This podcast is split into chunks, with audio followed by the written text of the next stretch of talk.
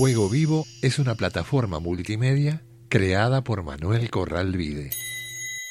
La plataforma Fuego Vivo fue aprobada como proyecto por la Ley de Mecenazgo Cultural de la Ciudad de Buenos Aires.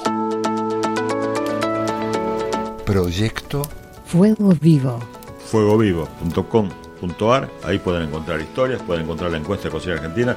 con el patrocinio de Grupo L. Cultura empresaria. Bueno, si hacemos un recorrido, un recorrido vital de San Martín, desde 1778 cuando nace, 1784 en Cádiz, 1785 en Madrid, 1786 en Málaga, 1789 en Murcia, 1811 en Londres, 1812 en Buenos Aires, 1814 en Mendoza, el 17 en Chile, el 20 en Perú, el 25 en Bélgica y del 31 al 50 en Francia. A nivel gastronómico seguramente ha cambiado, ha conocido todo.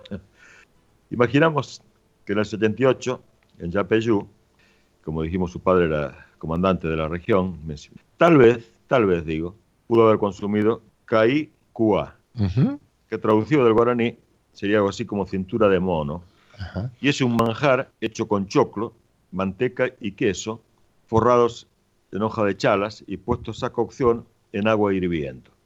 Comparte similitud este plato con la humita boliviana, el tamal mexicano y aún el son si chino. Fue típico de la costumbre de los guaraníes y se la considera como la versión primitiva ancestral del más conocido chipaguazú, ideal para acompañar al almuerzo o consumirlo con leche. Seguramente en su paso por Chile habrá comido algún huevo quimbo y sin duda pudo haber comido también tomaticán, que hablando en la actualidad de Argentina remite inevitablemente a la región de Cuyo, donde es uno de los platos típicos, pero que en Chile, desde la época de la conquista, ya era un plato eh, popular, plato que nace de la fusión de la cocina y alimentos que trajeron los conquistadores a América con platos de los pueblos originarios, en este caso los huarpes o los mapuches, del otro lado de la cordillera.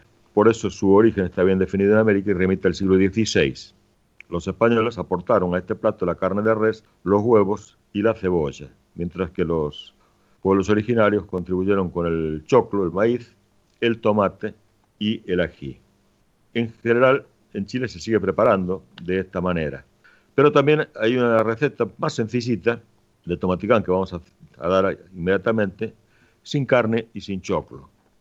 Vamos a utilizar dos rodajas de, de pan con buena miga, un pocillo de leche, cuatro tomates grandes, maduros, dos cebollas grandes, una cebolla de verdeo, dos cucharadas de aceite, una cucharada de pan rallado, sal, pimienta, pimentón a gusto, cuatro huevos y cuatro tostadas de pan casero. Remojamos el pan con la leche, pelamos los tomates, ya sabemos, se le hace un corte en cruz en la base, se lo sumerge en agua hirviendo y es muy fácil pelarlos y retirarle la semilla. Cortamos en cubitos bien parejitos, picamos las cebollas con el verdeo, rehogamos en una olla con el aceite. Cuando la cebolla está transparente, añadimos el tomate, mezclamos y cocinamos a fuego vivo 10 minutos. Mezclamos con el pan rallado, le incorporamos sal, pimienta y pimentón. Añadimos el pan remojado en leche y volvemos a mezclar. Hacemos un hueco en la preparación y colocamos los huevos en el centro. Tapamos la cacerola o las cazuelitas individuales para que todo se cocine con el vapor. Y luego, finalmente, distribuimos el tomaticán.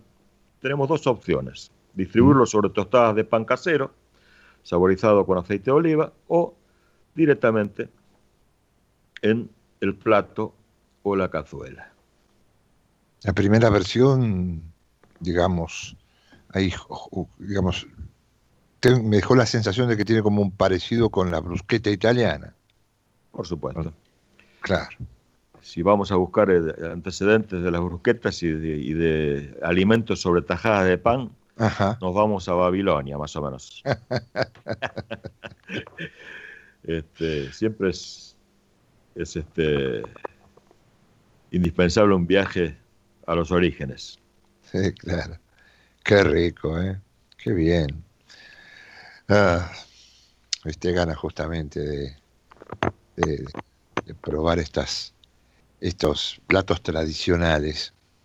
Es muy importante, yo alguna vez lo comenté, creo que aquí mismo en algún otro programa, y hace poco, porque el, uso del tomate este, en épocas tan tempranas este, es anterior incluso a cuando aparece este, en algún recetario en España o en Italia. O sea que eh, cuando esos conquistadores eh, llegan finalmente a, a, Chile, traen el tomate desde la zona de, de México y, y, ya lo comenzaron a utilizar en, en una preparación como es este tomaticán, ¿no? Fuego vivo.